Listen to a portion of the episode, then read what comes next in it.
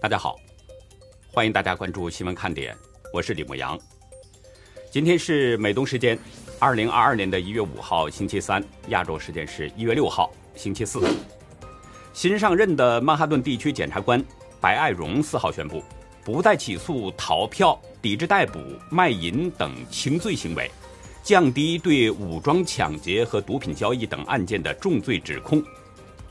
纽约警察工会主席发声明，痛斥这是在为犯罪分子提供免于起诉、控制街道的路线图。罪犯可以在曼哈顿拒捕、贩毒，甚至携带枪支而逍遥法外，同时也是把警察置身于极度危险之中。欧盟主席冯德莱恩五号推文表示，支持立陶宛解决与中方的经贸阻碍。立陶宛国会议长尼尔表示。不同意总统瑙塞达关于以台湾文明社畜是个错误的观点，也不认同他对执政内阁外交政策的批评。立陶宛外交部长发言人告诉中央社，政府欢迎台湾设立台湾代表处，这个决定坚定不移。大陆媒体五号报道，由于华为制造的车辆问题太多，首批华为车主已经开始组织维权了，并且在社交平台直呼上当受骗。有多位华为车主表示，他们被华为割了韭菜。四月份发布车型，十二月就停产停售。产品不仅油耗比宣传高、续航虚标，而且车辆卡顿等问题是经常出现。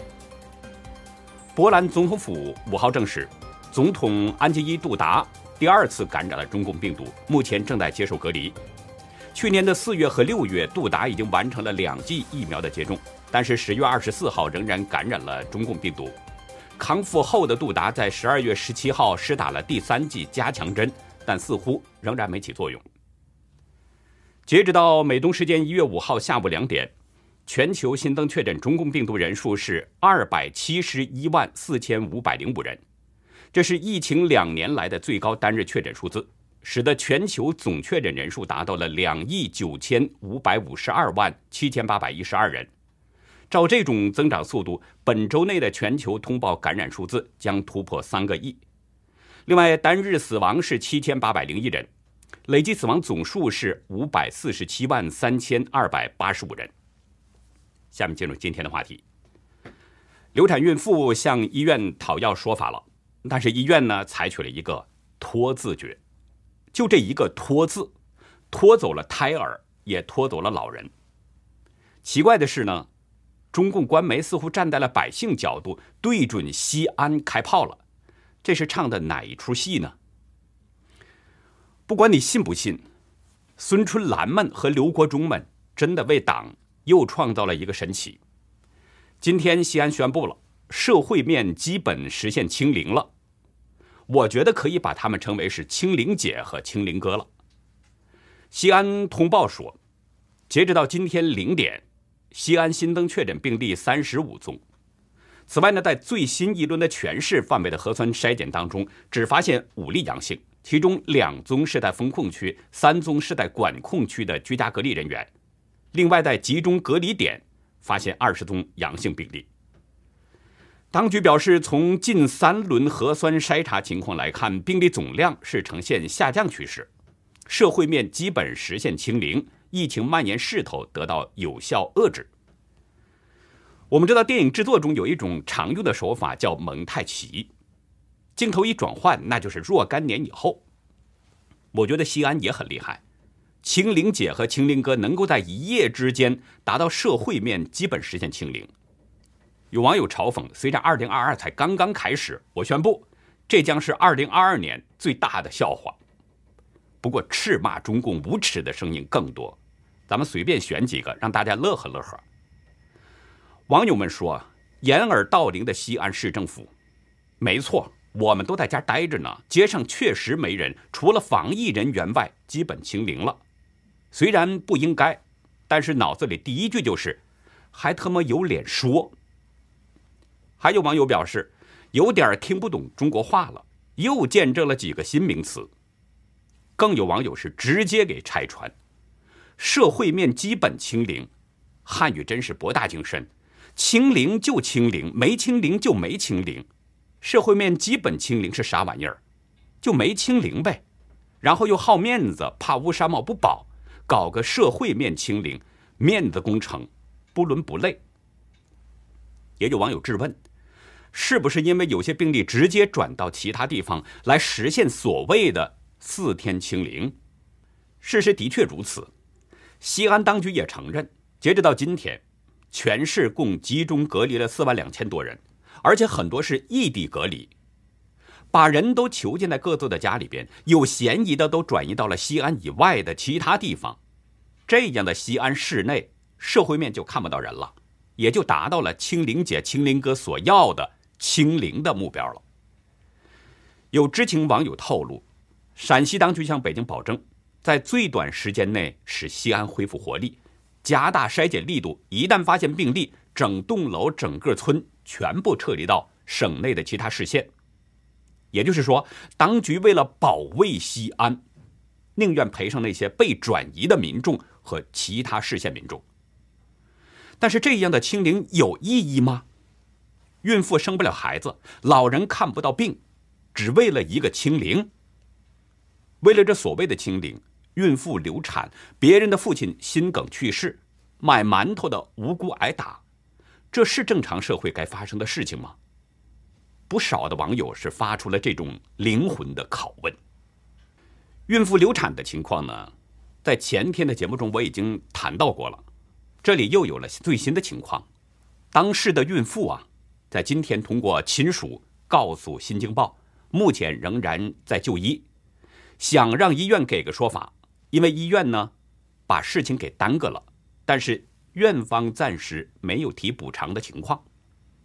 我再简单帮大家回顾一下，昨天有网友呢在发文中表示说，他的小姨一号的晚上七点多肚子疼，一直打幺二零，打不通。最终在晚上十点被幺幺零送到了西安高新医院，但医院说核酸超过了四个小时，坚决不让进。在医院门口拖延了两个小时，结果造成八个月的婴儿流产。昨天我们看到了网上的图片，那名孕妇坐在凳子上，而凳子下面已经流了很多的血。对这件事，西安高新医院今天也通过《新京报》做了回应。不过这个回应呢，似乎是要推卸责任，听起来让人有些恼火。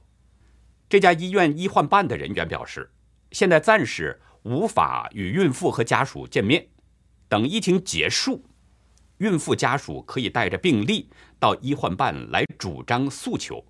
如果是医院责任，医院该赔的赔，该道歉的道歉。医院的意思是说，疫情结束后。孕妇家属带着病历再到医院来提出诉求。疫情什么时候结束呢？有人知道吗？医院这种说法明显就是拖延，一竿子把人给知道了若干年以后，把大事儿给拖小，小事拖了。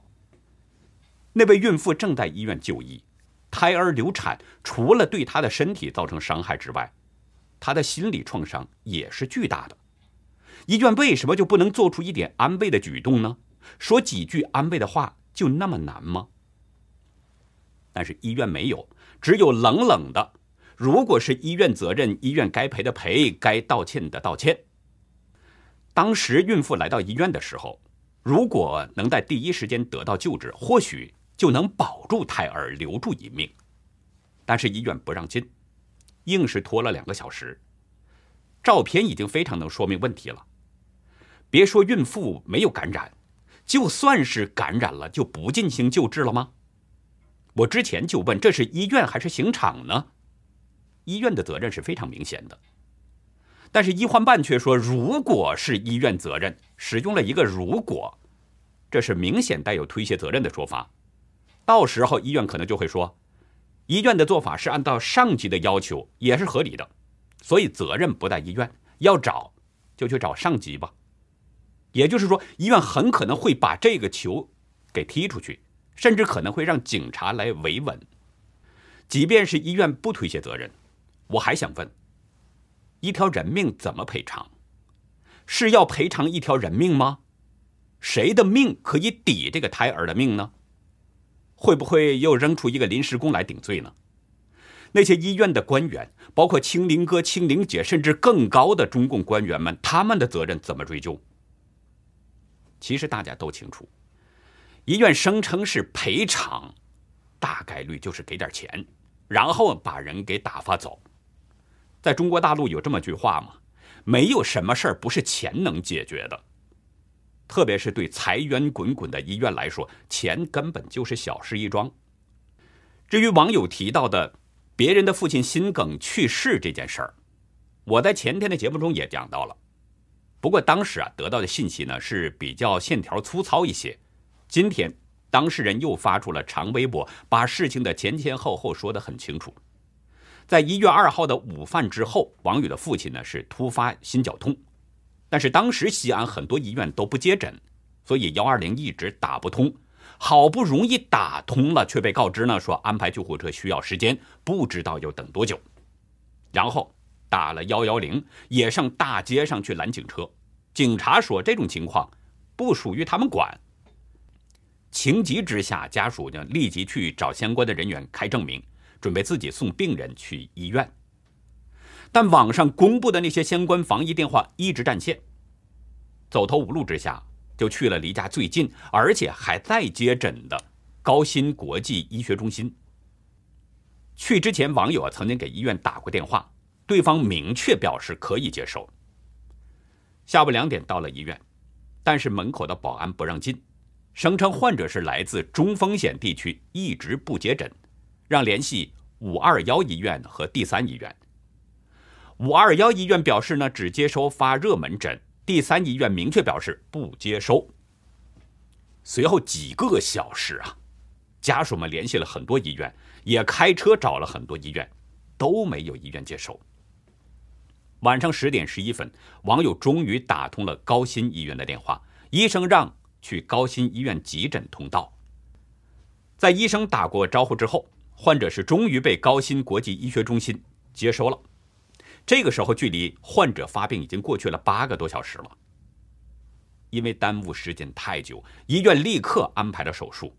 当时网友是被拦在了医院外边，网友的妈妈一个人陪着患者进入了医院。二十分钟后，医生表示耽误太久，如果两个小时之内呢，使用溶栓的药物就可以救治，但现在太晚了。基本没有希望了。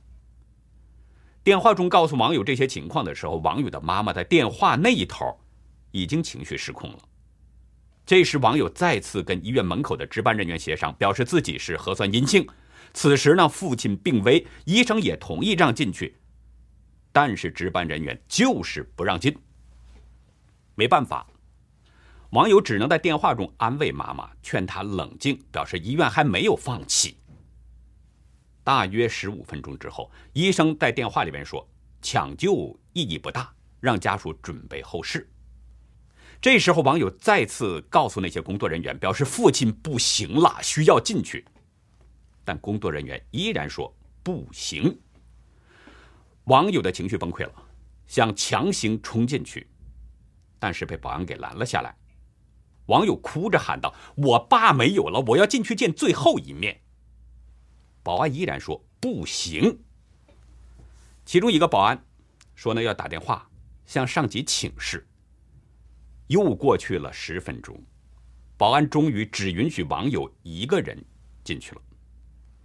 网友写道：“在经历了将近两个小时之后，我终于进入医院，但是我爸永远等不到我了。”凌晨三点多，网友的父亲被推出了手术室。在空无一人的走廊里，网友是一遍一遍的大声哭喊着“爸爸”。网友说：“啊，人生真是造化弄人，我人生当中很少管我爸叫爸，一般都是直接说‘你吃了吗？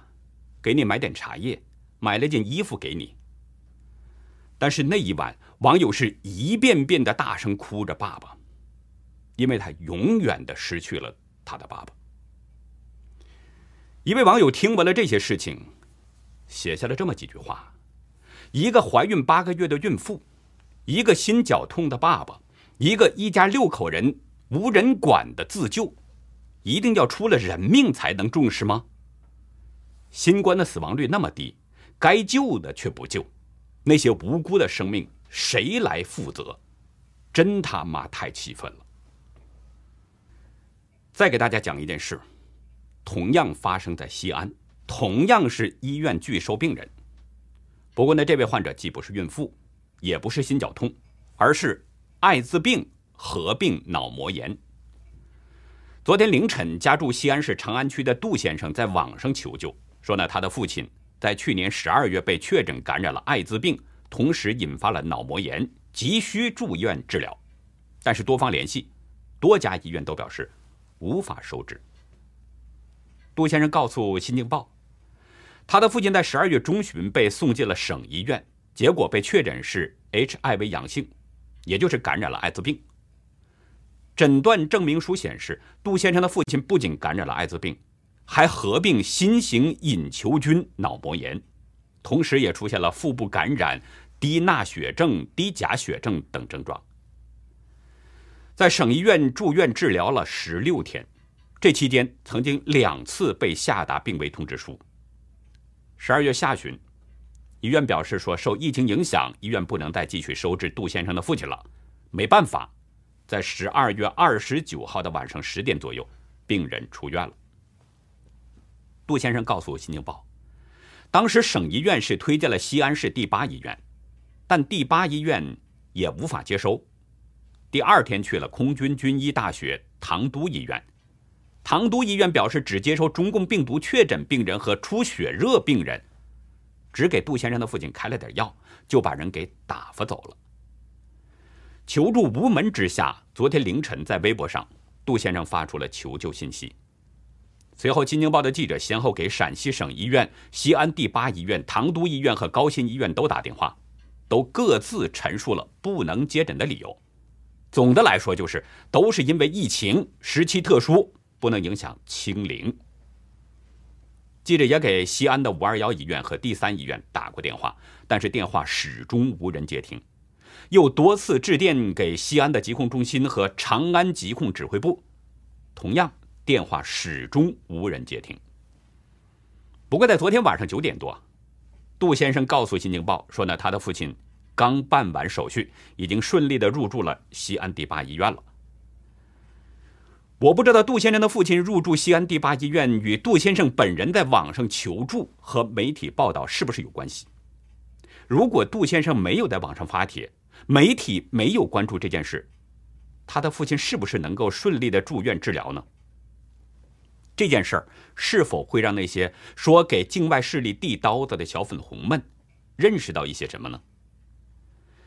一位网友写道：“西安政府班子简直无能，封城考虑的急，重病人怎么办？什么措施？孕妇、产妇怎么安置？居民生活怎么保证？室内能否满足？”够支撑几天？需要周边调配吗？自己不懂，为什么不请教？还有一位网友对陕西省委书记刘国中直接开骂，说他不仅毫无人性，而且极其愚昧。铁东中指出，把整栋整村的人转移出去，只会造成更多的人被感染，而当局所谓的清零，实际是掩耳盗铃，对减少病疫。毫无作用，反而加大了病疫的传播。认为刘国中应当立即下台。清零政策呢，已经给西安造成了严重的人道灾难。不仅是西安的市民在骂西安、骂陕西、骂中共，就连中共官媒《人民日报》今天也对西安开火了。中共顶级喉舌《人民日报》。评论表示说，西安防疫应迅速补齐漏洞短板，最大限度减少防疫工作给人们日常生活带来的影响，确保市民吃得上菜、考得上试、看得了病等等。另外，人民日报官方微信公号“侠客岛”也发文，对西安也是进行炮轰，其中表示，中共国务院在二零二零年的二月八号就有通知，要求各地医疗机构在疫情期间。应该优先保障孕产妇和儿童等重点人群等等，是不是有意思？人民日报似乎是在替百姓说话，在炮打西安，这意味着什么呢？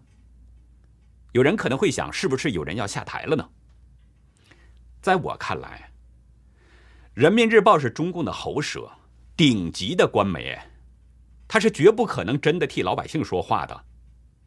那么，《人民日报》的评论究竟是要干什么呢？大家不要忘了，《人民日报》还有一个别名叫《日人民报》。大家知道，西安疫情引发的民愤是非常强烈的。对这些，北京当局不可能完全不知情，北京不可能不知道这个清零政策招来了无数的骂声。因为地方政府是在执行北京的清零政策，压力之下才导致了极端措施的出现。北京很清楚，必须在这个时候转移人们愤怒的焦点，把问题推给地方当局。人民日报发出这样的评论，显然就是在转移视线，把人们的骂声引向地方当局，让人们觉得清零政策没问题，是地方执行当中出了问题。说白了，人民日报就是在替北京当局解围，在向西安甩锅。